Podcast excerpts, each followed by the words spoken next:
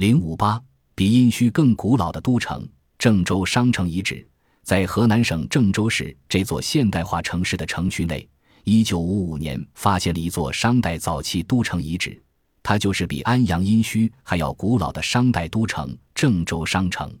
勘探研究表明，这座商城平面为长方形，城垣周长六千九百六十米，其中南墙与东墙各长约一千七百米。西墙长约一八百七十米，北墙长约一六百九十米，墙基最宽处达三十二米，地面上残留城墙最高处五米左右。城墙采用分段板筑法逐段夯筑而成，相当坚固。在城墙内外两侧还发现有护城坡。在城址的布局上，最近又有重大发现，就是在原城的西部和南部又发现一道外城墙。建筑时代与大城基本同时，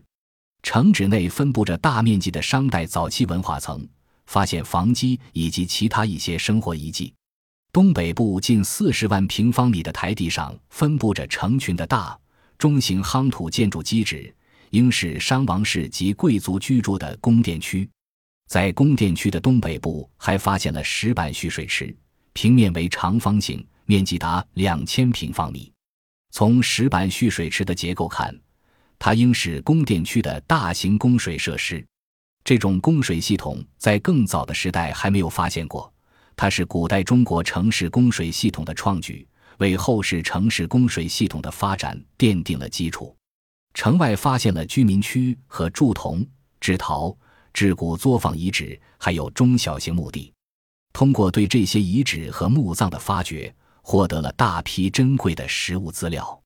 出土的许多精美文物更显王者气派，如明公路、二七路、白家庄等处发现的商代中型铜器墓，出土了几组青铜器，花纹简单淳朴，形态厚实庄重，是商代早期铜器的代表。先后三次发现了青铜器大型窖藏坑，出土的青铜器有方鼎、圆鼎、立尊、提梁有鱼。盘、爵、簋、戈等共二十八件，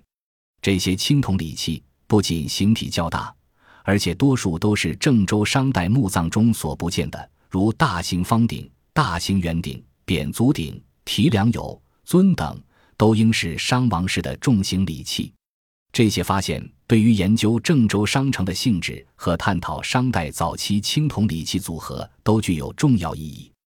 郑州商城是中国考古学界第一次找到的盘庚迁殷之前的商代都城遗址，是我们对商代物质文化的认识从安阳殷墟又向前推进了一大步，尤其是丰富了对商代前期文化及其阶段性变化的认识，为早商文化和夏文化的探索开拓了视野。